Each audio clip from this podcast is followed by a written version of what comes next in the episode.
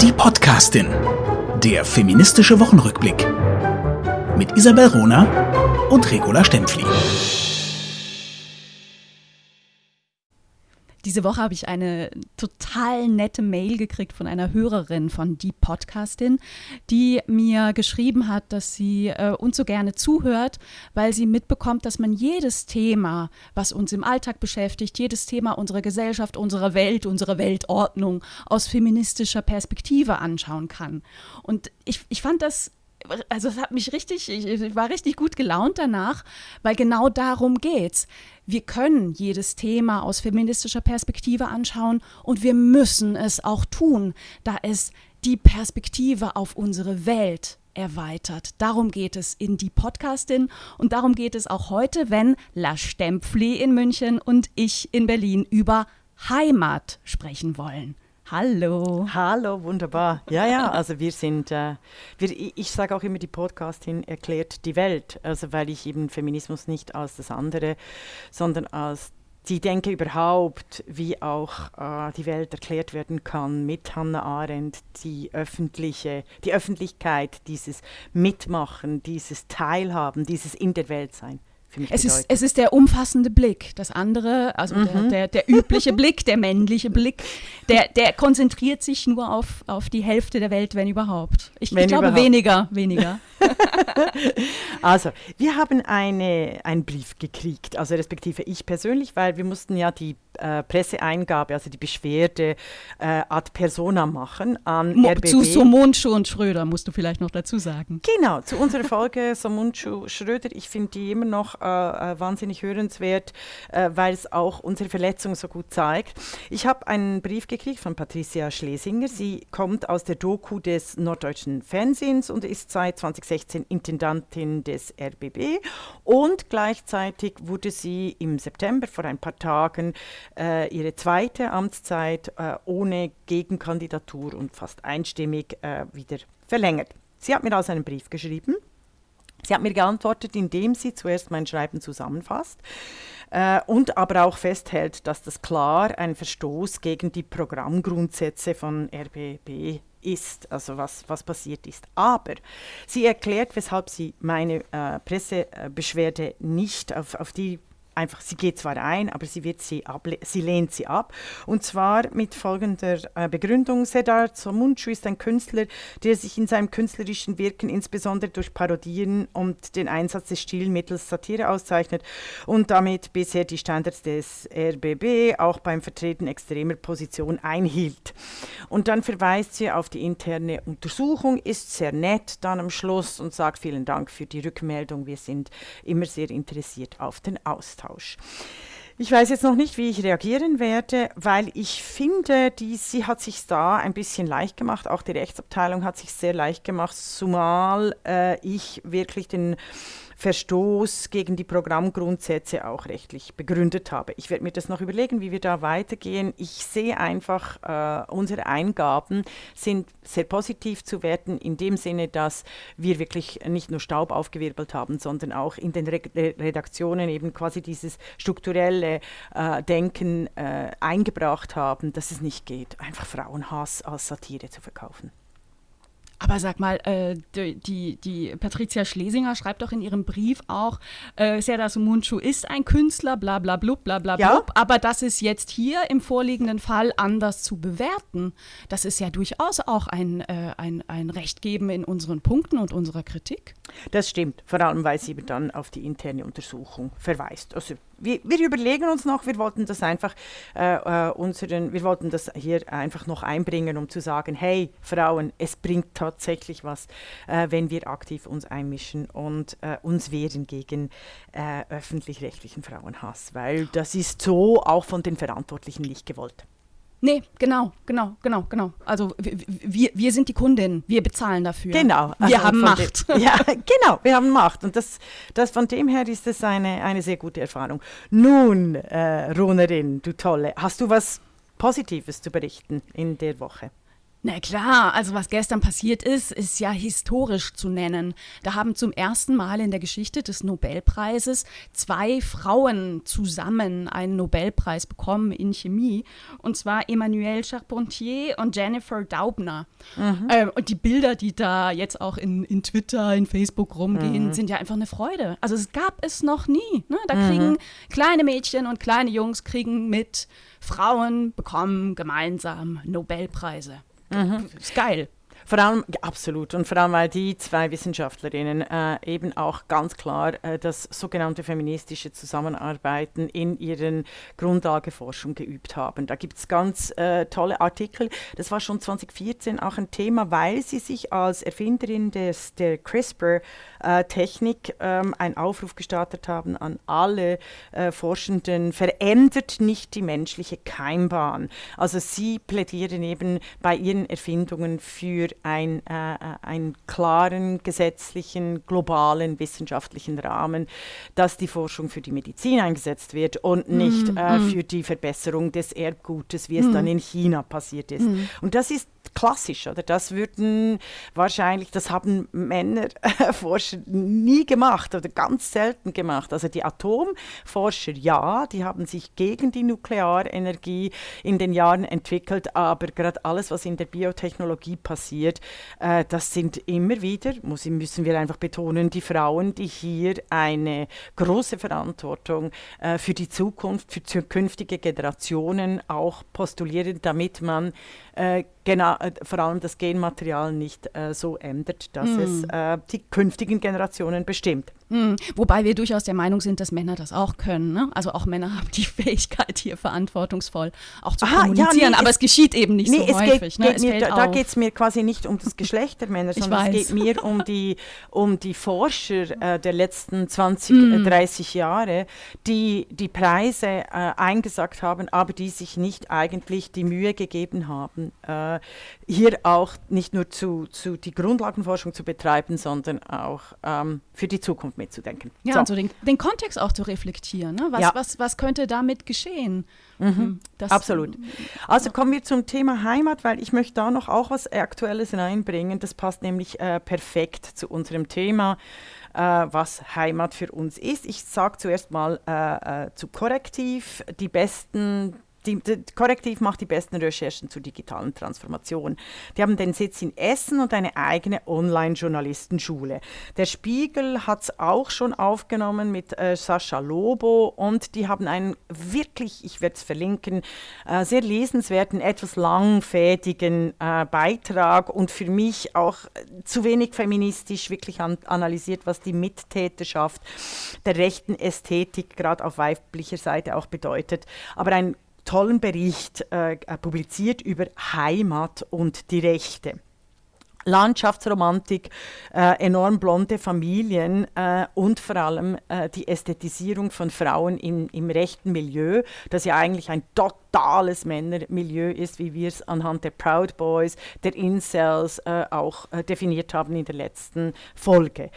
Ähm, das Korrektiv zeigt eben, wie diese heimatlose Gesellschaft, die wir ja sind, oder also das äh, sagen auch die Philosophinnen, die Susan Niemann hat ein großartiges Buch Buch äh, oder einen Artikel darüber geschrieben aus, aus, aus philosophischer äh, Sicht, wie wichtig die, dass dieses Zuhause-Sein ist. Also die Metapher des Zuhause-Seins darf nicht vernachlässigt werden. Und das ist ein Problem der linken, demokratischen, liberalen, freiheitlichen Kräfte, die es nicht geschafft haben, äh, in der Freisetzung der äh, Globalisierung auch diese, dieses Zuhause-Sein in einem Geist, in einer gemeinsamen demokratischen, menschlich, weiblich äh, erfüllenden Welt mitzugeben. Und genau da setzen die äh, Rechten ein. Und der Bericht zeigt auch, was wir schon mehrmals besprochen haben, diese Push, diese Push von Instagram und Twitter, die eben nicht die demokratischen Codes quasi äh, vorwärts treiben, sondern die Hetzcodes, mm. die Hetz-Hashtags, äh, weil die hier alles, was emotionalisiert wird, alles, was polarisiert wird, ähm, automatisiert äh, äh gepusht wird. Und du kannst via Instagram wir machen es einfach nicht. Aber wir müssten es machen via, via automatisierte Werbung unglaublich deine Hashtags und deinen Account auf eine Million Follower pushen oder auch nur auf 1000 äh, und dann wirst du auch von den Mainstream-Medien äh, quasi aufgenommen. Und das also ist ein Thema. Ja. Was mich wirklich beeindruckt hat bei dieser Korrektivrecherche, die jetzt diese Woche veröffentlicht wurde, die haben sich ja viereinhalbtausend Instagram-Accounts in Deutschland angeschaut. Mhm. Ähm, viereinhalbtausend Instagram-Accounts, die der rechten Szene zuordnenbar sind durch gewisse Hashtags, die sie verwenden. Und insgesamt haben die sich 830.000 Posts angeguckt. Ja, sie sind großartig. Das ist eben die, die, die, die digitale Datenrecherche. Ja, das fand ich schon, schon, schon beeindruckend. Und ähm, ich, ich habe hab das gelesen und war schon auch schockiert, wie, wie harmlos diese rechte mhm. Ideologie gerade durch die heile Bilderwelt von Instagram unterstützt, transportiert wird. Mhm. Und das ist, das ist auch eine Frage, die ich mir gestellt habe. Wie kann man davon ausgehen, dass alle, die das konsumieren und liken und, und, und, und, und irgendwie kommentieren, ähm, der rechten Szene zuzuordnen sind. Also konkretes Beispiel wurde auch genannt im, im Artikel, ein, ein, ein Babyfoto, ne? also alles, mhm. alles Süße, boomt ja eh bei Instagram, niedliches mhm. kleines Kind, niedliches kleine, kleines Kätzchen, aber es liegt eben neben einer, äh, ne, neben einem Nazi-Symbol, was so als, als unauffälliges mhm. Holzspielzeug neben dem Kopf liegt. Und wer diese Symbolik vielleicht nicht kennt, ich weiß nicht, ob, ob noch jemand sich die Ausrede gestatten kann, das nicht zu erkennen. Mhm. Aber gut, wenn der Fokus des Bildes auf, auf ein, einem Babygesicht ist, vielleicht dann doch, Fragezeichen. Mhm. Ähm, ist, ist schon eine, eine, eine, fiese Kiste. Was ich wirklich schockierend finde an, an diesem Aufdecken von Korrektiv, ist die Rolle der Frauen. Ja. Absolut. Also da wird, wird die Ästhetik transportiert über Frauenkörper, weil natürlich auch die Rechten realisiert haben, dass sich mit Frauen alles verkaufen lässt. Also mit, äh, mit, mit also das ist eigentlich die klassische äh, äh, Leni Riefenstahl-Propaganda auf Farbig und auf Instagram. Und die funktioniert. Das ist, ja. Die funktioniert auch in der Mode.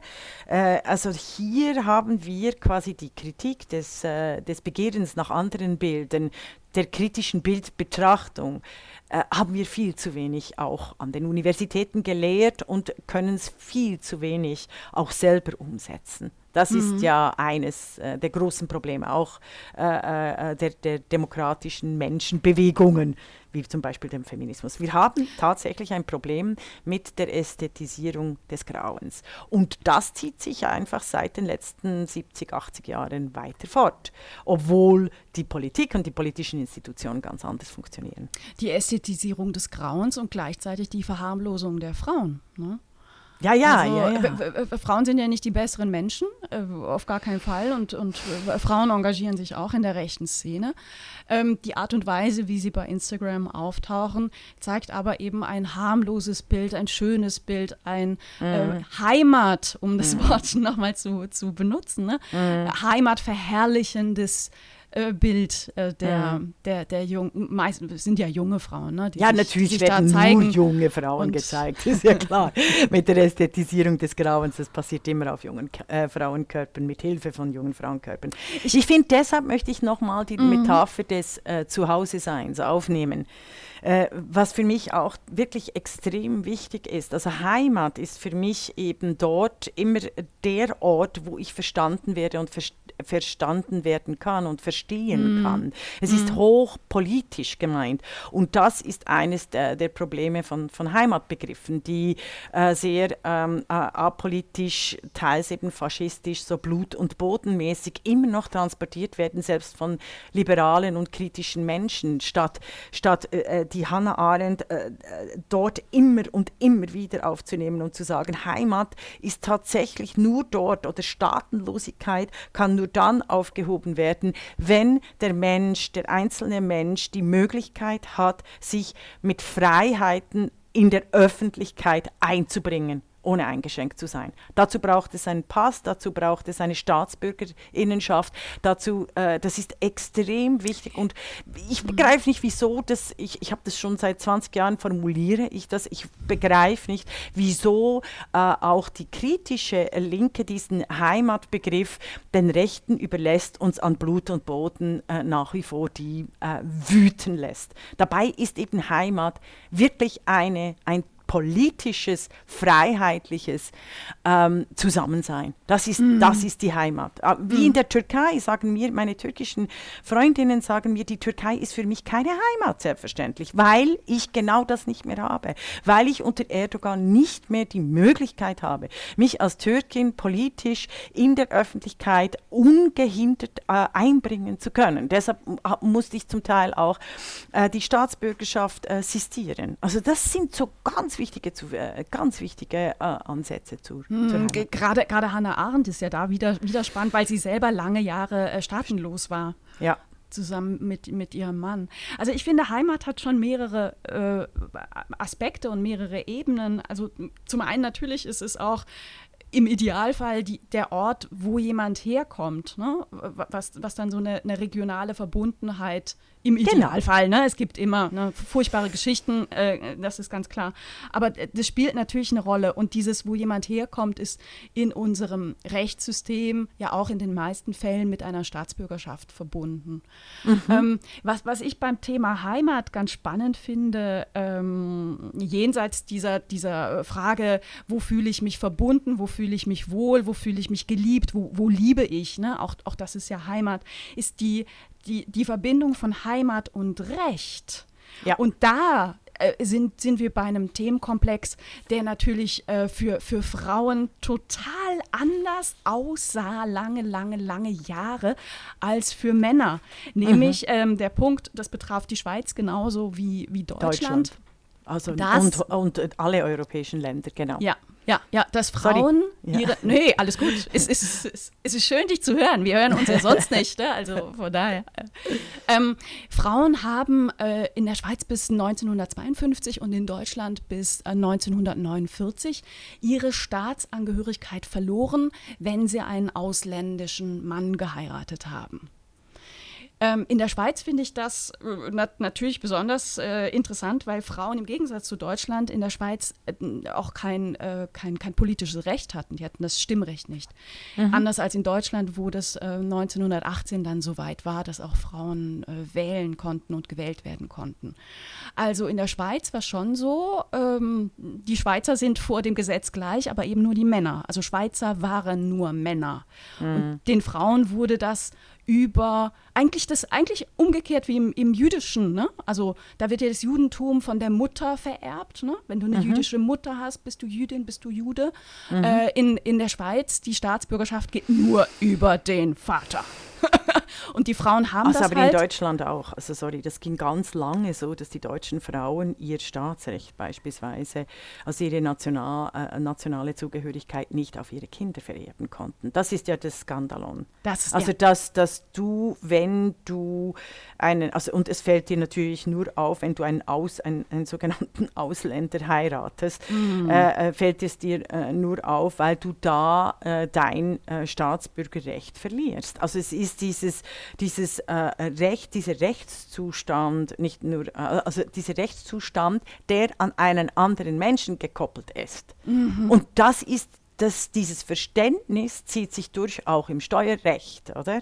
Also dass, äh, dass, dass dies, dieses, diese Heiratsstrafe quasi oder dieses Steuerrecht, dass Frauen eben äh, ihren Beruf Teilzeit, also in den deutschsprachigen Ländern ihren Beruf Teilzeit ausüben können, um Mutter zu sein, aber eigentlich ihre wirtschaftliche und politische Freiheiten an den Mann abgeben, zu einem großen Teil. Und das ist dieses, dieses, dieses Second-Hand Citizenship äh, die, die sich durchzieht, ich würde sagen bis heute. Also mhm. eben nicht nur in den Bildern, selbst wenn wir rechtlich gleichgestellt äh, sind, bedeutet das natürlich für die Frauen, die in einer Ehe äh, waren und 20 Jahre Teilzeit gearbeitet haben und quasi wirtschaftlich nur via Mann und rechtlich via Mann quasi sich einmischen konnten, äh, aufgrund äh, der, der äh, Fürsorgepflege von, von, von ihrem Umfeld, also das wirkliche Leben und eben nicht mit Daten gearbeitet haben, dass die dann im Alter wahnsinnig bestraft werden, wenn sie nicht was erben und, und schlecht geschieden haben, wahnsinnig bestraft bestraft werden und in Armut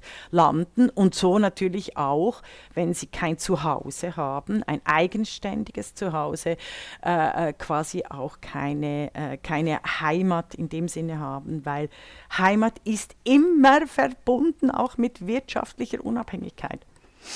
Also ich ja. habe ich, ich hab das als Kind gelernt. Ich habe meine mhm. Heimat verloren als, als, als, als ganz kleines Mädchen äh, mit sechs Jahren, ähm, als ich realisiert habe, dass meine wunderbare, großartige, unglaublich starke und erfolgreiche, wirtschaftlich erfolgreiche Großmutter eine Bäuerin, die mhm. den Betrieb äh, äh, geleitet hat, weil sie einen, einen äh, äh alkoholkranken Mann hatte, dass ausgerechnet sie äh, kein äh, Stimmrecht und Wahlrecht hatte. Das hat sie immer thematisiert. Aber, und jetzt kommt's, ähm, sie war schon in Rente, sie hat ab 62 hat sie die großzügige AHV, die Altersvorsorge in der Schweiz gekriegt. Jeden Monat vom Postboten ausbezahlt. Und das habe ich als Kind gesehen, als junges Mädchen. Und ich habe etwas realisiert. Also für mich waren die Lehren da. Aha, also keine politischen Rechte zu haben, ist, ein, ist, äh, ist äh, äh, äh, wirklich unglaublich. Also du kannst dich, äh, du kannst dich in einem, auch selbst in einem demokratischen System, wenn es dumm kommt, nicht durchsetzen. Aber, aber wenn jeden, jeden Monat ein Scheck kommt oder der Pöstler äh, dir äh, 2000 Franken aushändigt, dann ist das Leben wieder lebenswert.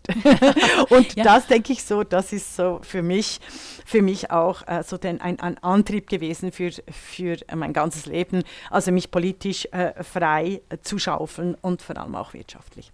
Ja, das ist wichtig. Das ist ja auch eine Erkenntnis, die in den Frauenbewegungen der letzten Jahrhunderte immer wieder auftaucht. Ne? Also mhm. ökonomische Unabhängigkeit ist eben Unabhängigkeit ist es die Basis von Entwicklung, von, von ja. eigenständigem Leben und Entscheidungen über das eigene Leben. Mhm. Und das wurde den Frauen halt lange vorenthalten. In der Schweiz, ne, also deine, deine, deine Großmutter ist da ja ein ganz gutes Beispiel.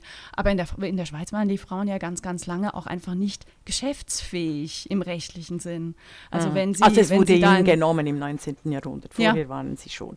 Das dürfen wir nicht vergessen. Auch, und wir, wir haben ja viele deutsche Hörerinnen und nicht, dass die deutschen äh, Frauen jetzt meinen, oh ja, also die Schweizer sind wirklich Hinterwälder. Da muss ich einfach sagen, dass sich das deutsche Wahl- und Stimmrecht nicht als, äh, äh, als Fortschrittsmotor in Deutschland erwiesen hat, weil äh, nicht nur die Weimarer Republik gescheitert ist, sondern weil äh, die deutsche protestantische Hochkultur, dominante Mehrheitskultur ähm, bis heute ein, ein Frauenbild pflegt, äh, das sich eben mit den Faschisten verbinden lässt, weil die Geschichten immer noch so erzählt werden, als wäre es ein, ein Mutterschaftsideal der Nationalsozialisten gewesen. Dabei war es eine Sterilisationspolitik. Und das wird immer wieder verdrängt. Also wenn, wenn man redet von den Nazis, ja, die haben wenigstens den Müttern geholfen, da äh, wird einfach ausgeschaltet die millionenfache Sterilisation und Ermordung von Müttern. Und äh, es geht nicht an, noch einmal irgendwo äh, zu sagen, ja, die Nazis hatten halt äh, äh hatten viel Mutterschaftsverdienstkreuze und so weiter und so fort. Nein, das war nur für die auserwählten arischen Frauen, äh, sogenannten arischen Frauen. Aber eigentlich ist jeder Faschismus eine Sterilität. Sterilität Sexualität und eine Mordpolitik gegen Mütter. Und das sind, das sind einfach so Einsichten, die müssen weiter vertreten werden, musste ich noch sagen. Ja, bam, tolle These. Ähm, zurück zum Thema Heimat, aber ich bleibe so ein bisschen beim, bei der, dem von, von dir angesprochenen ähm, Kontext Nationalsozialismus. Ähm, diese, diese Staatenlosigkeit oder dieses, dieses äh, Verlieren der eigenen äh, Staatszugehörigkeit, das hat ja auch viele Frauen in der Schweiz betroffen, die äh, deutsche, ja. jüdische Männer geheiratet haben. Genau, was, was, was völlig äh, normal und nicht ein großes Problem war vor dem Machtergreifung der Nationalsozialisten, weil die ja alle assimiliert waren. Das waren einfach Deutsche. Genau. Genau. Genau, aber dadurch waren die Schweizerinnen eben keine Schweizerinnen mehr, sondern mhm. dann Deutsche und viele davon sind ja dann auch in den KZs äh, getötet worden, ermordet worden, äh, genauso wie, wie ihre Männer. Und mhm. also furchtbar für beide. Man hätte ja sagen können, äh, ne, also die, die, die Männer haben ein Recht, in die Schweiz zu kommen, aber das war eben nicht der Fall. Das wurde explizit vom damaligen äh, zuständigen Bundesrat, also Regierungsmitglied von Steiger, äh, verhindert. Also es betraf 6000 äh, schweizdeutsche Ehen, die natürlich durch die ähm, Machtergreifung dann die Staatsbürgerschaft verloren haben. Also es gab die Schweizerinnen, die die jüdische Deutsche geheiratet haben, haben dann mit den äh, jüdischen Deutschen die Staatsbürgerschaft verloren und ähm, wurden und haben trotz mehrfachen Eingaben es nicht geschafft, ihr äh, Schweizer Staatsbürgerrecht wiederzukriegen und äh, wurden dann in den äh, Konzentrationslagern vernichtet oder mussten em emigrieren. Also das sind, das sind ganz massive Geschichten von Staatsbürgerschaft und Staatslosigkeit und da fehlen tatsächlich noch viele äh, äh, nicht Wiedergutmachungen, sondern äh, die, die Narrative, das Bewusstsein werden ähm, einer, einer deutschen und schweizerischen Geschichte mm. die hier ganz viele falsche Bilder immer noch äh, äh, quasi transportiert, selbst wenn über den Nationalsozialismus sehr viel äh, publiziert wird. Aber die wirklichen Themen, was es ausmacht, dass Menschen eben äh, rechts, äh, die rechte Ästhetik, die Mutterschaftsbilder und die, die, diese Heimat, diese Heimatverklärung ähm, äh, weiter transportieren, das ist viel zu wenig bedacht wird. Mhm. Aber, jetzt, aber wir müssen wirklich ein Thema ansprechen. Bist du, du bist noch Schweizerin. Isabel? Ich bleibe auch Schweizerin, selbstverständlich. Ich bin aber auch Deutsche inzwischen. Ich habe beides. Ich habe mir die deutsche Staatsangehörigkeit äh, mühsam erarbeitet. Äh, habe mich vor, oh Gott, zehn Jahren habe ich mich einbürgern lassen. Mhm. Äh, zwischen Deutschland und der Schweiz ist ja eine, eine doppelte Staatsbürgerschaft auch möglich. Das war mhm. für mich auch sehr, sehr wichtig. Und der Grund dafür war, ich, ich lebe seit 20 Jahren in Deutschland. Mhm. Ich zahle hier Steuern. Ähm, ich, ich will hier wählen können. Ich will hier politisch äh, eine Stimme Akt. haben. Und ja. ich wollte Europäerin sein. Ja? Großartig. Also die, ja. da, das, war, das war mein Grund. Und ich fand es spannend, so einen Einbürgerungsprozess auch zu machen. Mhm. Ähm, also ich, ich, bin zum Einbürgerungstest gegangen, da musste, musste ich äh, 33 Fragen beantworten aus allen möglichen Bereichen, ne? Politik, äh, aktuelles Zeitgeschehen, ne? äh, mhm. Grundgesetz war auch eine, eine Rubrik, die, die da eine Rolle spielt. Ich finde das sehr gut. Ähm, ich brauchte für diese 33 Fragen äh, vier Minuten. In diesen vier Minuten habe ich alle Fragen zweimal aufmerksam durchgearbeitet und hatte dann auch voll eine Punktzahl. Ähm, spannend fand ich es dann, ich meine, was, was, was gibt es denn Tolleres für ein Land, wenn Menschen sich bewusst dafür entscheiden, ich möchte diese Staatsangehörigkeit, ne? ich möchte dazugehören, mhm. ich möchte äh, mhm. Teil der politischen, gesellschaftlichen Community sein. Genau, darf ich da schnell einhaken, weil Na, ich bin klar. auch im, im, Bürger, im Einbürgerungsprozess. Äh, ich habe nur 32 von 33 Fragen richtig beantwortet. Und das, das, das kommentiere ich nicht. Nein, ich kommentiere es nicht. Nein, Doch, du darfst es kommentieren und zwar ging es darum, darum, Bayern einzuzeichnen. Und da ich in, Geogra in, der Geografie hinter sieben Säulen gesessen bin, muss da der Fehler passiert sein, oder? Ähm, aber ich möchte äh, ähm, da du konntest einhaken, Bayern nicht einzeichnen? Ich, ja, nicht genau. das werden alle Gegner gegen mich verwenden. You're welcome. Anyway, ähm, was, ich, äh, was ich aber wichtig finde, was mich jedes Mal total schockiert, in meiner intellektuellen Universitäts-, Medien- und Politik-Bubble, mhm. es ist unfassbar, wenn ich sage, äh, ja, ich lasse mich jetzt einbürgern oder ich bin im Einbürgerungsprozess, der übrigens gar nicht so einfach ist, weil ich äh, so kompliziert in ganz Europa verschwägert, verheiratet und äh, beheimatet bin. Ähm, also ich bin im Einbürgerungsprozess, ich will Deutsche werden, dann schreien alle, Warum? Wie kommst du denn dazu? Was ist denn los? Bleib doch Schweizerin. Weil ja, wer will ja schon Deutsche werden? Ja, genau. Und das ärgert mich so wahnsinnig, dass ich wirklich wütend werde und denke, ihr habt euer äh, Stimm- und Wahlrecht gar nicht verdient. also, weißt du auch, und wenn ich dann sage, ah, ich will mich politisch äh, äh, aktiv beteiligen, dann schauen sie mich ziemlich äh, mitleidig an, als hätte ich irgendeine Krankheit. Wie ist es ah. dir gegangen? Ähm, weiß ich gar nicht. Ich glaube, das habe ich alles verdrängt. Das, das, was ich noch weiß, also sind, sind, sind zwei schöne Sachen. Also ähm, die Einbürgerungs, die ich damals, die habe ich damals in Nordrhein-Westfalen gemacht und es war so unelegant wie sonst NRW was. Einbürgerungstest, hahaha. Ha, ha. Der ist auch einfach, Entschuldigung.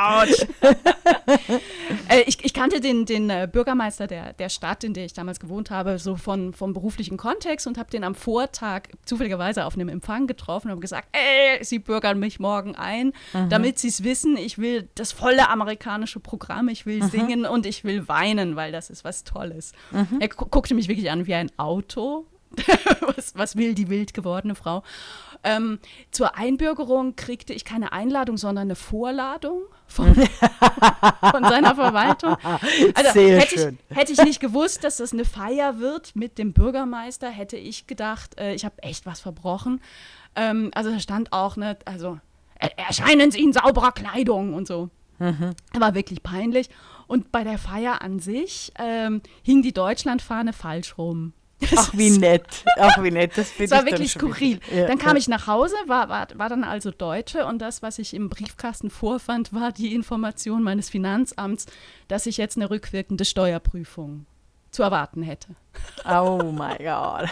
Also das war wirklich, äh, Ja. Deu- Deutschland hat sich von seiner charmantesten Seite gezeigt. gezeigt. Ja, ja, das finde ich, äh, das finde ich. Ich bin gespannt, wie es mir gehen wird. Eben in Bayern, jetzt ist mir alles klar. Also der Test ist natürlich auch viel schwieriger. Viel schwieriger. Wie Oh. das Abitur ist ja viel, viel besser in Bayern. Also alles klar.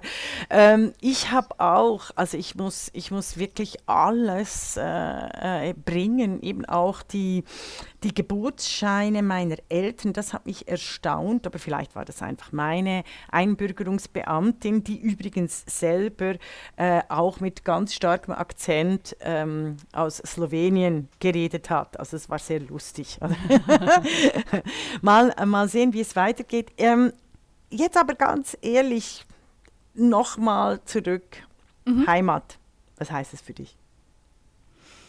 Ähm, Heimat ist schon der Ort, wo ich herkomme. Da fühle ich mich sehr verbunden, äh, nach wie vor. Ne? Das ist so ein kleiner Flecken Ostschweiz. Weshalb? Ähm, weil ich den so gut kenne. Weil ich, also ich, ich, ich, äh, ich komme, ich komme in, in Zürich an und ich, ich bin wie in einer Bubble. Äh, ich kenne da jeden Stein, ich, ich äh, bewege mich da ohne aufzufallen. Ne? Ich bin da wieselflink und wenn ich nicht auffallen will, falle ich nicht auf. Lustigerweise verbinde ich das mit Heimat. ähm, der ja, zweite das Punkt ist ganz ist aber. wichtig. Genau, das Hannah Arendt hat mal gesagt, Heimat ist auch, weißt du, wo du nicht gefragt wirst. Oder wenn du nach Ja. Hause kommst, quasi. Du musst keine einzige Frage beantworten. Du bist selbstverständlich. Genau, also das genau, fand genau. Ich, fand ich, ja. Und der, der, der zweite, aber inzwischen natürlich, je älter ich werde, umso wichtigere Punkt ist die Erkenntnis, dass Heimat überall da ist, wo, wo ich liebe und geliebt werde. Ne? Also gar nicht so sehr ortsgebunden, sondern menschengebunden. Menschen sind, sind für mich Heimat. Und, und bei dir? Also Menschen sicher. Also das ist äh, eben, wo ich verstanden werde und verstehen kann. Absolut. Ähm, für mich hat es auch etwas, nicht nur die Verbundenheit mit den Menschen, sondern auch mit die Verbundenheit mit allen Lebewesen in meinem Raum zu tun. Also, dass ich mich bewegen kann, äh, nicht in einer absolut hässlichen Großstadt. Ähm, die ich, ich könnte dir jetzt keine nennen, äh, gerade weil in allen Großstädten, wo ich gewohnt habe, war ich extrem gerne zu Hause. Also in London, in Brüssel, äh, in Zürich, äh, es war nicht so Großstadt, aber jetzt in München, auch in Berlin, New York. Ähm, aber ich, es ist, es ist mir wichtig, es sind alles Städte, die auch äh, Natur haben, also die auch eingebettet sind in ein, in ein öffentliche Plätze. Klingt vielleicht ko- komisch, also ich, ich merke einfach, in der Schweiz fühle ich mich sehr oft anders als du, überhaupt nicht zu Hause. Äh, außer eben, ich lege mich auf die Wiese im, beim Bauernhof äh, meiner Großeltern. Hast den. Knuckufladen in der Nase. Genau, genau. Dann ist es tatsächlich, oder ich sehe Eigenmönch und Jungfrau, dann denke ich schon, oh, wie sie parken, so schön. Also dann kann ich, dann, dann fühle ich schon, ja. Aber ich bin gleichzeitig auch fremd äh, äh, zu Hause, weil es ganz viele Menschen gibt in der Schweiz, die nie aus diesem begnadeten Land naturmäßig, naturschutzmäßig rausgekommen sind. Ja, wir, wir suchen intellektuelle Heimaten. Heimaten? wir suchen eine intellektuelle Heimat. Und, Und Freiheit. vielleicht Freiheit, schaff- aber doch auch ein bisschen Ja. Natur. Also die Natur ist mir extrem wichtig. Mir, mir braucht nicht nur die Verbundenheit mit Menschen, sondern grundsätzlich auch eine Verbundenheit, die ich spüren kann mit Lebewesen. Mhm. Diese Beziehung, diese Resonanz, die ist ganz, ganz wichtig. Weil Mhm. äh, also eben, du kannst zwar in einer Großstadt wohnen und auch ein, ein großen Freundeskreis haben. Aber wenn diese, Ver also für mich auf jeden Fall, mm. wenn diese Verbundenheit äh, mit, mit, mit, mit auch den, den, den, dem Boden der Natur, ohne faschistisch klingen zu wollen, sondern dieses, dieses Verantwortlichsein füreinander fehlt, dann ähm, fühle ich mich auch nicht so zu Hause. Und obwohl ich jetzt in Berlin-Kreuzberg sitze, habe ich das Gefühl, den Geruch von frischem Kuhfladen zu riechen. Das war die Podcastin, der feministische Wochenrückblick mit Isabel Rona und Regula Stempfli.